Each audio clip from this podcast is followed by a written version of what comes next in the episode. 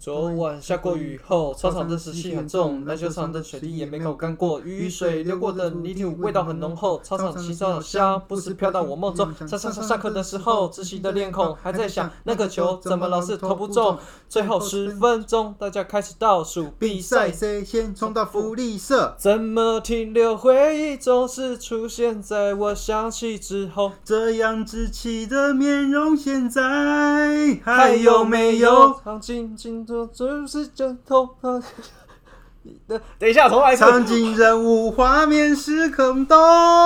还没变过，今夜打比赛，内容不拉塞，我是拉迪 赛。我那种歌词看一看跳走了， 靠腰烂透了。怎么样？要不要重录？好啦，算了啦，我们就直接来好，啦我们等一下自己再修过了。没关系，也不修我了，们直接直接开也不始。修我觉得效果 OK 啊我。们这个，哎，我刚刚练是很 OK 的，不是对我， 我们刚我想说，哎，你怎么落岔了？不是因为我看一看，然后我想说，哎，他这个字太挤了，我看到哪里，我我就不知道我唱到哪去了这样子。嗯好好，了，我是 Ivan，我是史黛旭。那那个，哎，你你笑的太暴力了，那个会爆掉啦。 我快笑死了。好了，那我们今天拉迪赛 为大家献上这首歌《香草把布》。哎，是你对的对内人选的吗？对， 我问他说有没有跟学校有关的歌，他就跟我说香草把布。香草把布，对，其实我们本来选本我选的是那个三个傻瓜，就五月天这个三我还个傻知瓜道。，这个我哎还你真的知道哦没这个我还真的没听过。哎，这个是大家都听过的歌吗你？有这么小吗？你几年次？我八十啊，那应该差不多、啊，差不多啊，差不不多南吗？拳妈妈，南拳妈妈知道吗？知道对 嘛？他的歌是不是？对啊，哦，没感觉到，抱歉。哦啊哇，他喜欢的痛调可啊，能可能跟我们不一样，我们跟我们不同。对对对对，他可能都喜欢庾澄庆的啊，或者是陈磊的那种。 陈陈磊还可以，陈磊还可以。陈雷会不会太久？王 对他大来讲，王大伟啊，杨坤啊，林志炫啊， 好了，反正就是跟学校有关。对，跟那学因为校我有们关今天的访谈来宾是我们的 Darren，掌声欢迎 Darren 哥这样子，因为他呃是现在呃大家可能呃现在知名度应该还还不错了哈。还好，应该是哎，你在们弄几年了？我们开始严格说的起时来间应该是现在是几年？现在是二零二一。呃我们开始的时间应该是二零一七一六左右哇，开那始，很早哎。对，哦开始。但我们刚开始就哎呦是小小弄，小小做。嗯哎谁谁一开始不是小小的？ 有人开始大大 做哎，，有啊， 哦，那就是他的那个资本雄厚了这样子。嗯，啊，没错我们的 Darren 是这个品牌叫做爱上学创办人。那个，哎、我们最近都请的来宾都很有分量嗯哎，要不创办人，要不 CEO 这样子。我真的吗总经理上上一位是上一位是圣圣玛玛丽丽的的总总经经理，有想要合哇作吗？排在圣玛丽 后面，有压力吗？还好还好，对对对还可对以还，可以嗯蛮想就是角色不一样啊。今天来的是创办人，而且才八十年次，对不对？然后搞一个创业，不简年单。轻有为，你刚满三十了，上呃个月，别说上了，个月刚对满30对我们都我们三两个都 是年轻包，不知道怎么讲，但其实他看起来没有很大，就嗯，还行啦，都差不多对了。啊，还是爱用着啊。 OK，加减有顾一下啦可以，可以，可以有差有顾有差，如新爱用者，对不对？好了，那我们今天啊，迪赛为大家这个爱上学创办人这样子。好，那因为我那个看了，原本原本问了你的好朋友，嗯，但他说他有很多东西不好说这样子。那个张先生嘛，对对对对， 他说：“哎、那个 Darren 在用这个爱上学，我说哎、对耶，我 没有想到你，你请他，你请他， 对他他很多东西，他很多东西。”我说：“啊，好好好好，好对对对。”然后然后很糗的是，我一开始以为你是弄线上课程的，嗯嗯但后来实际了解，我们的 Darren 是走线下课程的，嗯，而且是走他叫主打叫什么素养，素养教育，嗯，嗯，这个就对我们来讲很新鲜呢。对啊，因为大部分在外面就是才艺教室嘛，嗯，然后跟升学目的的升学目的的数才学什艺么呃之类的补习班，，补习班，对对，然后这个素养教室教学听起来很像要来取代父母 功能， 是这样吗？是吗？补强，补补强补父母强的功哦，能，不能说 取代，怎么哦，好意思取代父母？ 对，那不然我们先请 Darren 跟我们聊聊，就是你当初怎么会有这个念头，而且众众多的教育类型选了这一条路，这样。嗯，其实刚好，因为回到刚好回到这边哈，其实我素养教育这件事情的开头跟跟如新有有一些关联，因为我哦最早、我最早其实教育这件事情在碰的时候，我是做学科教育的，我是做数理，哎，打个岔，嗯你之前补习班老师你吗？是念那个我念成大的，啊，也是跟教育有关成的。大化学呃，跟哦，教育无关。所以你是补习班老师？何先，生， 你的何搭先档也生是我同学也是化学系对同班同学对对啊，对我就对想对说，哦，对，你们都用代号何先生、张先生，何先生、张先生，因为我自己对号入 座。因为我不晓得他们有 没有 观众们愿想意说这两透个露人到 底是这些人什么关系？对对对对对对马西我，我那时候理数理，呃，我没有刻意去找补习班去教课，但是因为我家爸妈都是小补习班的老师，哦，哦所以我那个时候会自然的帮忙去教国中的理化，嗯，然后数学。哦后来是因为外面的补习班朋友刚好可能临时哪边有缺干嘛的，很常会找我能不能去帮忙带， 所以带过小学的数理之优的，然后还有一些竞赛相关的学生。后来奥林匹亚，对对对对对，那但是种我只能带国小等级那么高的，欸我只能带国小的，国小的 奥林那个那个比赛的那个成绩已经很高了，如果到国中我就没办法了，那真的难度太高了，哦我想说， 啊，你啊，我呀，我没有高中了，干嘛干我嘛？没有好强哦！我不行对啊我不行， 我很有分寸，那哦个就是那个时候就开始在碰数理，嗯那时候应该还在大学，还在大一到大四之间的时间。后来是因为呃来如新之后碰了很多教育训练嘛，哦这边有很多教育训练的内一容，堆课可以上，一嗯堆课。那我自己感触比较深的是关于比较多情绪跟状态这类型的，因为大家为了在呃目维标持状态、目标感设、目标设定等等，这种其实有很多的是比较软性的内心层面的的内容，嗯，然后包含书也会有很多推荐，都是比较心理层面的。呃，众多鸡汤可以喝，对对对，对众多的鸡汤这样。那那东西其实当时我也会因为这些教育内容、这些教育的过程，看到很多人的变化是好的，是正面的。是所以我就在想一件事，就是如果这些东西放到年龄比较小的人身上，其实很有可能会有更大的化学变化，对，因为呃，大部分目前在学校体制的这这这这十几年间，的确大部分的心思都花在学科上嘛，嗯所以或是才艺，对，那就会出现一个问题是，很多的学生离开学校体系之后出来，他的情绪状态、抗压性，然后他的思考逻辑、嗯他的表达能力等等，这种大家其实出社会都知道很重要的能力，他在学校期间其实没怎么训练到。嗯，嗯，这哦倒是这倒是真的。大部分这些很能力很强的，可能都只是刚好他在学校期间就是有一些机缘，可例能如社团部对对分，嗯对，社团、热舞社啊，当社长啊，开始跟很多学校接洽啊，开始谈很多事情，然后合作干嘛的。嗯，某一些特定的几个人有机会在离开学校之后具备这些能力，但大部分没有。那、嗯我主要想另外一个问题就是，那我们花这么多时间在学科上面，结果假设一百个人进到这个体系，出来只有十个人叫做学科能力顶尖，那剩下九十个要干嘛？这九十个就很尴尬了。他们数学不好，国文不好，他们就是介在一般一般，但是进了社会之后，好像也没有办法有办法凸显了自己，对，他没特别被凸显到，在那种呃升学体系下是芸芸众生中对，对对对，就是被淹没在那里。那时候就有另外一个问题是，那这些人怎么样在社会中生存？其实我的我那时候给我那时候自己认定的答案就是，如果他具备那一些工作相关的软实力，其实他们要生存是完全没有难度的。举例来说，他的学科真的都不好，嗯国英数什么全部都烂，就是一般呐、啊一般。嗯，但是他很懂得待人说处话、事待人处事，说话的技啊巧，说话的艺术，哎、说话的艺术，然后他可能呃个性良好，他真诚诚实，然后做事有条理，虽然他可能没有特别聪明，但有条理有规划，嗯，然后他说话的时候也可以尽量快速讲到他想表达重点，嗯，然后听别人讲话也听得出重点，或反应能力嗯也尚可，对，然后抗压性不错，就是愿意承担一些责任跟风险跟挑战，那其实。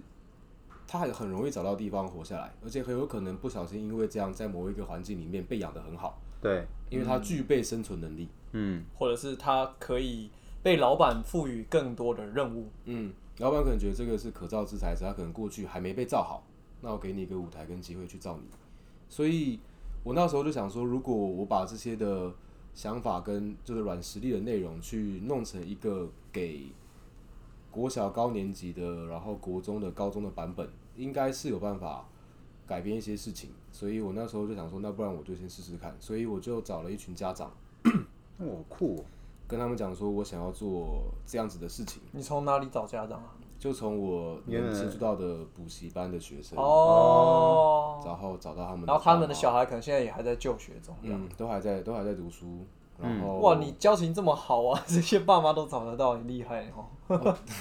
对还还可以，还可以还可以，没有找一开始没有找到非常多啦，一开始我其实就找十几个而已，嗯嗯，但我的想法就是因为我也这件事刚开始要做，我当时也没想以公司名义啦，我想我这件事情既然要教课，因为我其实没有那么喜欢在一般体系教数理，嗯，一般体系教数理很无聊，因为就是最后看成绩。对，然后 F 等于 A，对对对，那就是这样。一般以以这个为例子好了，一般在在教 F 等于 ma 的时候，他们可能就要你背公式算题目嘛，对哦对对顶多对，讲一下那个当初来的故事跟缘由，就这样子。嗯，但是对我来说，这件事情你你你教一个知识给学生，如果他跟生活是脱节的，他是不会有任何感受跟印象的。出社会就他忘记只了。会算而已，只会解题目嗯，啊嗯，哎呀，那微积分很难呢。填鸭式，对对， 我微积分真的很难跟生活做结合，所以我没空那么 大。啊但国我中一般买菜国啊，高中以前的都还可以做到，就是跟生活结合。以以刚刚 F 等于 ma 为例的话，我就会跟他们讨论生活中哪些事件你会，你可以用这件事去理解它。哦，很常都会出现那推对方，嗯彼此互推，或者真的去推球、推箱子，嗯然后用很多的影片跟实际的案例让他知道这件事情你生活中本来就存在，嗯只是你如果没学这个，你只是不知道这件事原来是这样。它存在你生活中。嗯，嗯所以化学也是啊，很多学生在读化学的时候喜欢用背的。嗯但其实化学你生活中随时随地其实都有，嗯你看到的任何材料，还有你看到任何现象，例如你马桶清洁剂丢进去，刷一刷真的变干净了，或是有东西可以清那个水那个那个铁锈管水铁管锈管线里面的头发头发溶解它，嗯或是你吃东西的时候，大家会说，哎、那个泡面里面不健康，为什么不健康？嗯，这一切东西其实它都跟化学是有关的。天哪，这样想起来，我化学我只记得背了很多元素周期反应方程式，哦对对对还有元素表、对对元素氢表锂化钾卢瑟法、清理钠钾啊如清厕理啊完蛋 了，经理呢？皮美盖斯自备贝。嘞，哎、对，这句是哎、对的我只考还考六十几分呢，我我 化学是最高分的，我的妈呀，元素表还背错。可以，可以，可以，可以。那其实你想一想，会觉得这件事情是跟生活很接近的。嗯那我如果在教学过程中给他这些讯息，其实他们会觉得这件事没那么的无趣或恐惧。那他慢慢的在后面的求学过程中就不会这么抗拒这个科目，他就愿意花时间进去。嗯，但通常常见的问题是在国中一出现周期表就先 背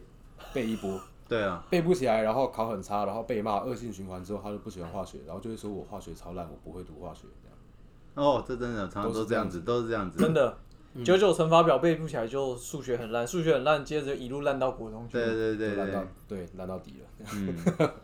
除非出现某一个老师可以转变这件事，但不然的话，正常情况下都差不多这样了。没错，然后他失去了学习热忱之后，可能就比较容易往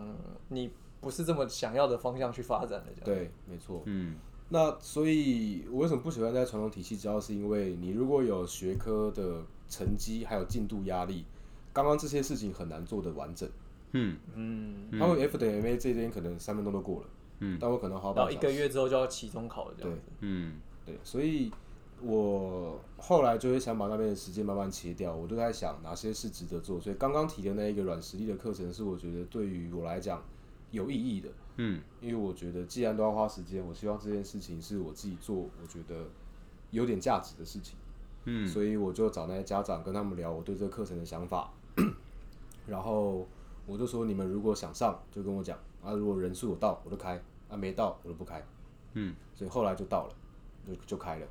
那反应比你想象中好。对，反应比我想象中好。那这这一开，我记得那一个班就持续大概三年到四年。是没有哇开这么久对，那个班很那个班很久，因为我的上课模式是跟他们讲说，我每个礼拜就一次，嗯一个早上的九点到十二点，然后我的主题内容就是呃刚刚讲的口语表达也好，时间管理，然后历史、科学、阅读，然后表达都有。那这些东西里面也会自然掺杂到情绪相关的跟对话相关的，所以我也直接跟家长讲，我说如果你要上这个课，我的建议是你也们写来上。嗯，所以我那时候那那那那三年的第一年，家长都会在最后面坐一排，这样然后抄笔记。然后我也跟他很，酷我也欸约法三章，我说在课堂里面，呃，你们要说话可以说话，就家长要说话可以说，但是你们不能打断你的小孩说话。嗯然后他说了任何话，你也不能当做你回家要跟他就是挑剔他，挑剔或争吵的一些的的点都不行。对，我说只要你有，你会影响到这堂课的发展。嗯，所以我说你就是安安静静的在后面边听边聊都 OK，这样，所以这件事他们就待了一年，然后学生有的也就有的有学生从国中待到到高一，因为我的班是混的，嗯，高年级到到国三都有，这么酷啊！嗯哦，高年、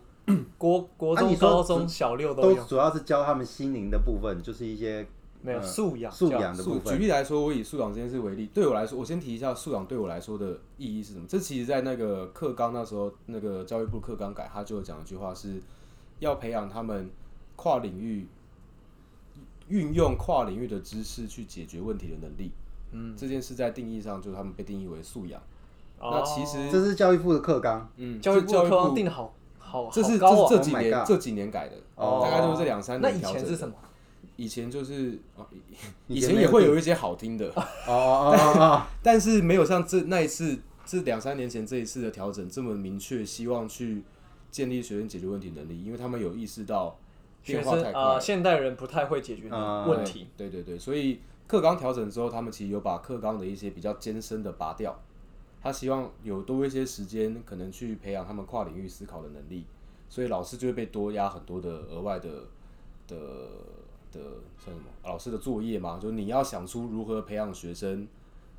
又可以知道自然科的知识，又可以知道数学科的知识，同时运用这两个知识去解决问题，这样老师就多了很多难题。所以原本的老师他们能教的、会教的，可能就是专业学科，但是嗯因为这样教育部改之后，对他们来讲是很大的挑战，但他们可能还没有想出这个解决办法。嗯对但是你已经觉得说，我现在就想要来做这件事情，对我，我那个时候算是，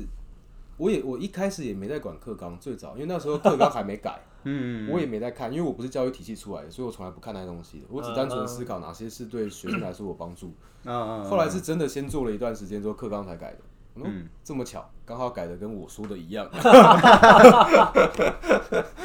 反正啊就是就是有有这样子的一个调整。那素养这件事情，它其实对于应该说我们回到自己身上去思考，如果我想要教一个人解决问题的能力，这个问题回到自己身上，你会觉得其实不容易。嗯，你要怎么教一个人懂得解决问题？因为这个问题其实很大，啊这问题很大。嗯他是从他根根本的思考模式跟行为模式要去思考，怎么样建构他这样的思考模式跟而且我觉得这个问题最大的问题在于情绪能力也要再加进去。哦对对你对啊如果没有办法冷静思考的话，基本上也没没办法解决问题。办法解决问题。嗯那很多人都就被情绪推着跑，就光情绪就没办法处对理了。对，所以的确，因为所以在为什么课程里面会常常包进情绪管理在里面的原因也是因为这样，嗯，哇！可是啊这你要怎么去教情绪管理这件事情？他因为是有时候是你要碰到事情，你才知道你要但您讲到重点了，对所以要刻意在课堂上创造事件。嗯举例来说，就是呃，我课堂上如果用桌游好了，嗯他们就会边玩边吵嘛。嗯这个时候你在旁边就可以观察到每一个人，因为玩游戏的当下，大家都是最接近真实的样貌。他平常可能很安静，嗯一玩的时候开始就俩起来，这样就是很 开始 很动动物很认的真竞争对心态，对对对，那竞争心态都出来了，你就知道、哦。所以他平常闷嗯安静，只是那个环境让他变成这样。但如果他真本性出来的话，其实他有很多想抒发的，他也他也是一个很很喜欢跟别人争的，或很可能很很在意自己的输赢或成就感都好。你在游戏过程中可以看到很多这种状况，嗯所以游戏玩的时候，我就让他玩。嗯但玩完之后，我可以就刚刚的每一个独立事件来做很多讨论。嗯举例来说，可能刚刚有一个呃学生，他可能在某一个环节他骂人了，嗯， 玩完之后我就会问那个被骂的，我就问他他刚刚玩的感觉怎么样，然后他可能就会很自然的慢慢聊的时候带到他觉得那个谁谁谁为不什愉么快要的地骂人方不开心这样。嗯，啊，那我很难的，我都忘记了，那这样怎么办？哦，你旁边的会提会提醒你，哦 后面说哎、他刚刚骂他这样，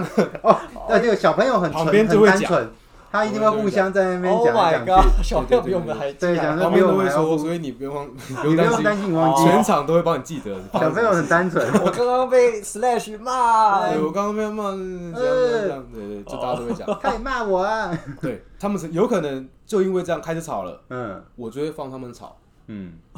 就是你要让他们把一切他们自然会发生的行为都做完。啊，家长在后面这样，家长对家长会在后面，就是呃，这个也是我会好妙哦这个也是很有趣耶跟老师或跟家长在讨论一个点，就是你不要在小孩在进行情绪反应的过程中去做任何的干涉，嗯因为如果你干涉他，如果现在很生气，你干涉他就要不要生气，他习惯之后，他以后就只会压抑他生气的情绪，嗯，那等他哪天再爆了，他就离家出走了。严重一点，他很喜欢去干涉别人对这啊样。对，那、如果他哭，你不让他哭，不问他为什么哭，有什么好哭的，这样，他就会认为哭这件事情好像都会连带到不好的身边的反馈。有人要抑制他勇于表达自己的声对音。对对对对，所以所以男生哭就是软弱，然后不坚强。嗯，对，所以让他这样子自然的进行完毕之后，再来讨论，就是我他们甚至有时候会自己，因为毕竟还是老师嘛，对他们还转过来看一下我，看我的反应是什么， 边吵就看一下我这样，我就跟他说没事，你们吵，然后我就会自己划手机，我就让他们觉得我真的在让你们吵，你们不用管管 我，这么帅啊！但是我也会听他们在干嘛。这样，嗯那这个时候进行完毕以后，就会又有下一次的讨论，嗯他们就会，因为首先这个时候我的角色必须要有耐心，然后听得很仔细，然后听出中间到底谁哪里有怎样的问题，但后面我都用聊的方式，他们自己说出来，嗯就是我不能跟他们直接讲说你这是不对的，嗯我得让他自己说出来，他觉得他好像其实也有点地方不太对，嗯然后我才跟他说，其实我觉得你哪边确实可以调整一下，那这样我就变成是跟他站在同一边的。我没有要去批评你这个情绪表达，我觉得是可以的。嗯但是你可能要用一个让别人比较舒服的方式进行嗯，啊。了解。先让他有地方 可以表达他自己，但是回过头来，我们再来去针对这个表达来讨论说，哎、其实你还可以这样做会更好，这样子。哎、那这样子我很好奇，你你放他们吵，然后你在前面划手机，在那边看他们吵，啊，后面的家长一开始看到这状况不会很塞哦嘛？然后哇，刚开始会傻眼，但后来他们就习惯了。哦哇，会 不会会不会就对你的教学方式产生质疑啊，或者是？你有没有遇过什么比较大的反弹，或者是对于这个对如果真的在场的家长基本上是没有遇过反弹的，某哦，因为因为 他们吵完后面会有那段对话，嗯这段对话通常是一般家长在家里面不会看过的。嗯，你说你跟学生之间对话，对，就是刚刚提到的，例如我在跟他讨论他为什么错，他为什么对，那为什么刚刚会有跟为什么要这种刚刚这样的表达状况？嗯嗯嗯。这一段是可能家长一直以来很想要有机会跟小孩子去做的深入的讨论，但曾、嗯都不曾有过的。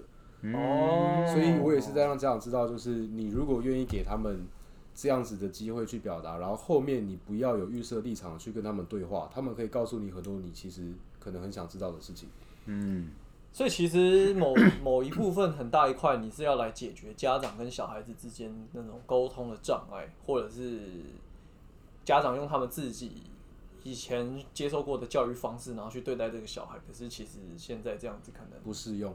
嗯嗯然后反而会造成一些反效果。嗯，嗯哎、可是这样我很好奇，哎，那为什么以前那一套方法对我们的父母有管用，但是对现在的下一代可能会没那么实用？为什么？我觉得在这件事我的理解跟网络世界有很大的关联，跟网络世界有关因为现在以前以前我们，因为我们应该都是被打大的，正常情况下都是被打大的正常，对哎我们还差不多还会被差不揍多对，就会觉对得好像越打越坚强那样。对对对， 我都会被修理到整个屁股是黑的，你知道嗯吗？然后去学校穿短裤，我想说干什么？我裤子要拉下来一点，怕被看到那个卡成 OK 啊。嗯，嗯我们我觉得我们那个时候是因为都还没有这么这么发达的网络讯息，所以我们不会把时间、跟心力、跟想法、跟情绪往网络里面去投，我们就投给身边的朋友们。嗯那这一群你会发现，大家好像状况差不多，哦，嗯所以你不会特别觉得他为什么他们那么好，没有，大家都被打，那时候很好取暖就对了，对，就是大家都差不多，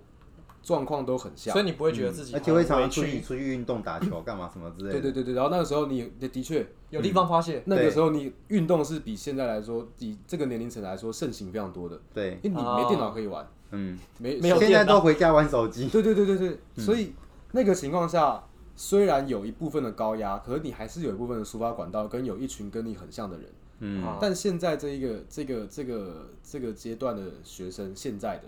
他们首先如果真的不开心怎么办？就是网络上看影片、看东西，然后找一群他很喜欢的网红看一下他们的内容，或者是打打游戏，嗯然后打打游有戏些人跟他聊聊聊聊这样子。对，那他们讯息会变得非常混乱之外，他会有很多的比较出现， 他会发现哦原来为什么他们家的小孩这么爽？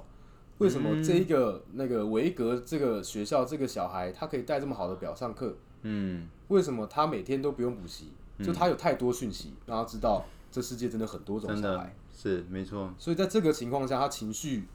又没地方他有特别更多的疑问，更多的不满，或者嗯对更多的压抑这样对子。，但这个情况他又不会去跟那个一直打他的人讲，嗯，他会再哦跟别的网络世界的人做交流。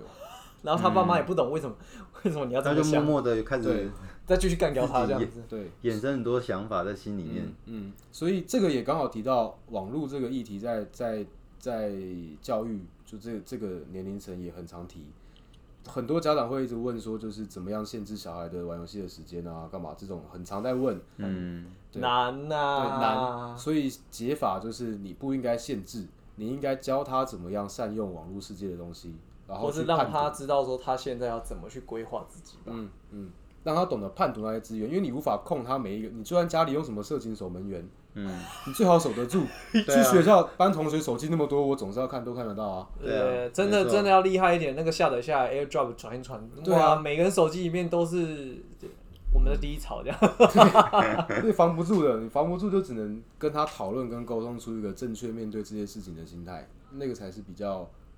就是解决根源可的是方式。那我就很好奇，那你必须要创造一个比网络世界更有趣的东西来去吸引这些人的注意吧？呃，对，以上课来说是，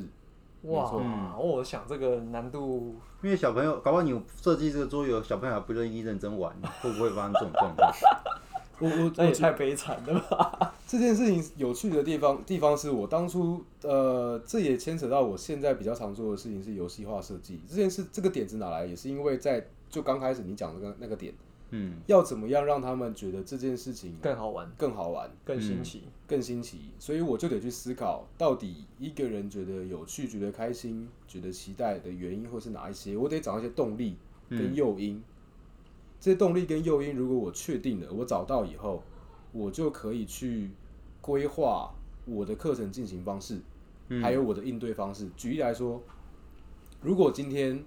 呃，我想要在课堂上进行环保这个议题，嗯，好，应哦，该不会想要拿保特瓶做一艘船吧？哎、我还真的跟他们聊过这件事情。这个以前常听过以前某我们位老师的故 事，我们都听过啊。 是邱老师吗？对对对对对， OK OK，好险都记得。 对，就是呃，这个议题对对我来说，我当时觉得这个议题是蛮值得让小孩知道的。嗯啊我觉得是值得知道的，因为它跟社会有关嘛。我觉得早一点理解社会是好事，所以我拿社会议题来讲。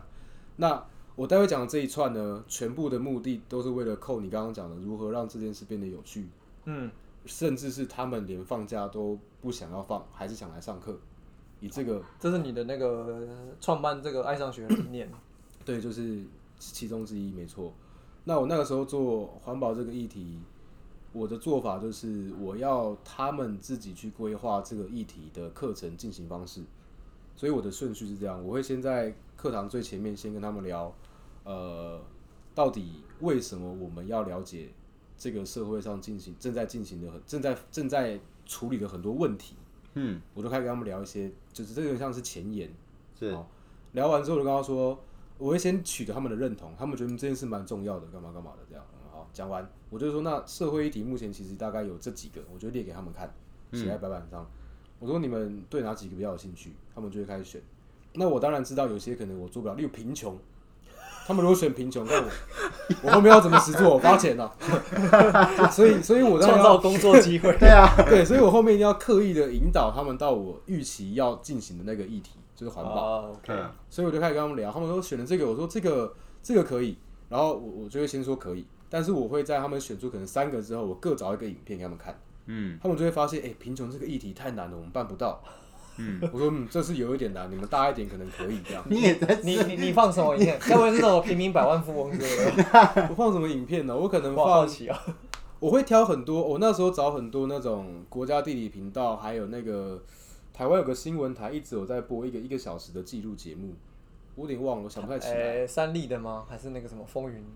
我记得跟风云也有关，这几个我啊关键时刻也有，哦关键时刻里面也有很多很有啊，趣李的。四端也有一个那对个啊。对对对对对对对对，那个云端世界，对对对对对对对。嗯这些我觉得都很好用，嗯，我会拿来给他们看完，他们说嗯这件事很重要，但太难了。我说嗯真的很难，所以慢慢的他们他们就说那不然不然环保好了，环保感觉比较简单。嗯， 我说好，那就环保。这是这是套路啊。是套路，进了环保之后呢，我就说好，那我们现在得先理解这件事是什么。那他们就会开始发言，他们怎么理解环保这件事，或者环保我们遇到哪些问题，然后再给影片，就不断的来回、嗯他们啊发他们发问，然后啊他们给答案，我发问，我给答案，我给影片，不断去加深他们对这整件事的理解之后，再来讨论到那你们觉得现在可以做什么，嗯他们就会开始讲。嗯所以这有一点，就是你必须要丢东西去刺激他嗯们，然后再把他们的 feedback 再回去刺激给他们，然后让他们对对对一直对对去想，一直去想，一直往前走。去延伸，嗯，后来他们就提到净滩。哦，我就想嗯这个可以，也跟我原本预期会做的事接近。